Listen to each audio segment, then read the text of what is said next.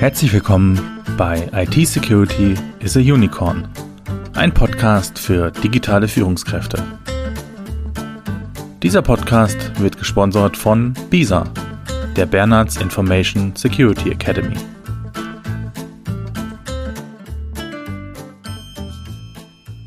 Schön, dass Sie wieder mit dabei sind. Heute mit der ersten inhaltlichen Folge und direkt mit einem Kracher. Zumindest deutet das der Titel an, wie Sie in fünf Minuten Ihr Unternehmen verlieren. Kann es wirklich so schnell gehen? Die Antwort? Ja, kann es. Es gibt zwei verschiedene Szenarien. Erstens, Sie werden Opfer eines breit angelegten Massenangriffs, zum Beispiel durch eine Phishing-Mail, oder Sie werden Opfer eines gezielten Angriffes und eines APTs, eines Advanced Persistent Threats also ein komplexer, zielgerichteter und effektiver Angriff auf ihre IT-Infrastruktur. Tatsächlich brauchen diese oft länger in der Vorbereitung, in der Umsetzung sind es aber eben oft nur wenige Minuten und das Kind ist dann sozusagen sprichwörtlich in den Brunnen gefallen. Danach sind sie dann auch nicht mehr länger Herr ihrer Daten. Als Infektionsvektoren dienen oft infizierte Medien wie E-Mail-Anhänge. Und da denke ich besonders an zum Beispiel gefakte Bewerbung. Oder auch Daten auf USB-Sticks. Sie kennen das vielleicht, USB-Sticks werden mit sprechendem Aufkleber irgendwo von Angreifern platziert hingelegt. Diesen Angriff nennt man dann USB-Drop. Oder auch Social Engineering Techniken. Also zum Beispiel werden Passwörter am Telefon erfragt von vermeintlichen Microsoft-Administratoren oder ähnlichen. APT-Angriffe, also wirklich diese zielgerichteten Angriffe, werden oft auf bestimmte selektierte Opfer angewendet. Das können zum Beispiel einzelne Personen wie Politiker oder auch Prominente jeglicher Art sein. Oder auch Organisationen, insbesondere aus dem Bereich der kritischen Infrastrukturen, also zum Beispiel Stadtwerke, Telekommunikationsbetreiber, Krankenhäuser und so weiter. Bei APT-Angriffen nutzen die Angreifer einen infizierten Rechner nicht um diesen lahmzulegen, sondern meist als Sprungbrett, um sich im Netzwerk fortzuarbeiten, nämlich so lange, bis das Hauptziel in Reichweite kommt. Das bedeutet, dass Angreifer womöglich schon auf ihrem System drauf sind, ohne dass sie es bemerken. Laut BSI, dem Bundesamt für Sicherheit in der Informationstechnik, wird eine gezielte Spionage erst nach durchschnittlich 243 Tagen entdeckt. Das bedeutet, wenn der Angreifer es am, sagen wir mal, 1.1. eines Jahres auf ihren Rechner geschafft hat, dann merken sie es im Durchschnitt erst am 31.8. des Jahres. Das Hauptziel eines solchen Angriffes könnte zum Beispiel sein, einen Fileserver oder einen besonders abgesicherten Bereich mit sensiblen Informationen zu infiltrieren. Sie merken bereits, manche Angriffe dauern länger als fünf Minuten und werden aufwendig vorbereitet. Doch verloren haben sie ihre Daten und mitunter auch das gesamte Unternehmen, je nachdem, welche Daten vielleicht verloren gehen oder verändert werden oder wie lange ihr Betriebsausfall ist, in wenigen Sekunden.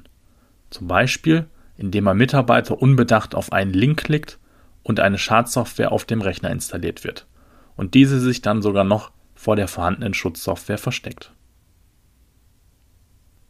Stellen Sie sich also die Frage, gab es in der Vergangenheit Auffälligkeiten? Etwas, das anders ist als vorher? Wusste jemand Dinge, die er eigentlich nicht hätte wissen können oder dürfen?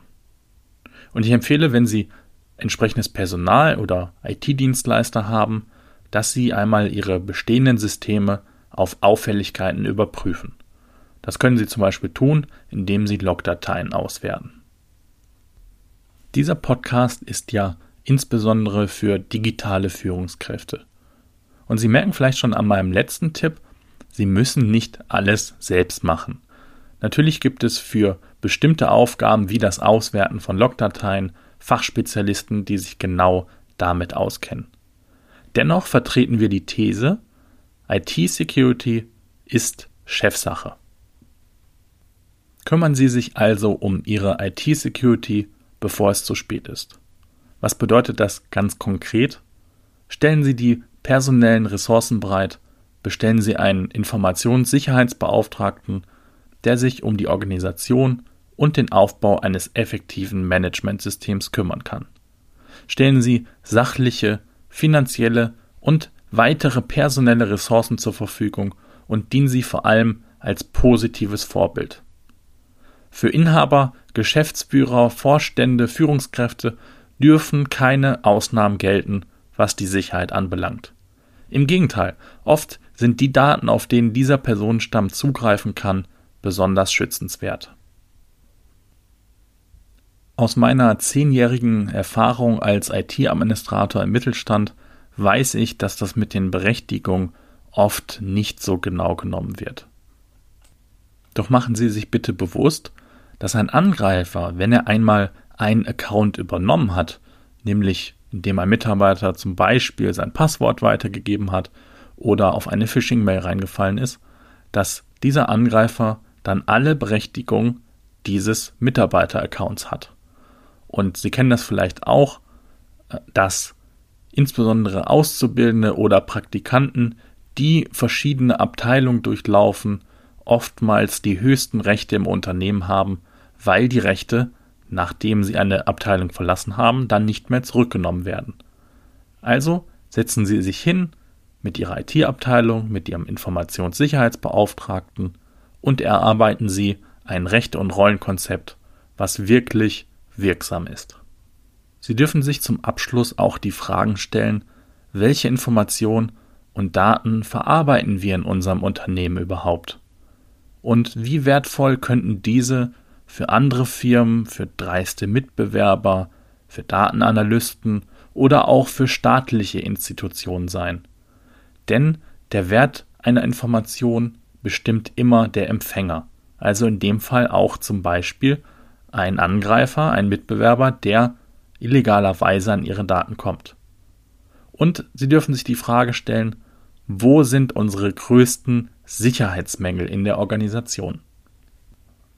Ein häufiges physisches Einfallstor für Vorortangriffe sind zum Beispiel offenstehende sogenannte Rauchertüren an der Seite oder zum Beispiel hinter dem Gebäude. Damit sind wir auch schon am Ende unserer ersten Folge angelangt. Wir hoffen, Ihnen hat diese Folge gefallen und wir freuen uns, wenn Sie beim nächsten Mal wieder einschalten.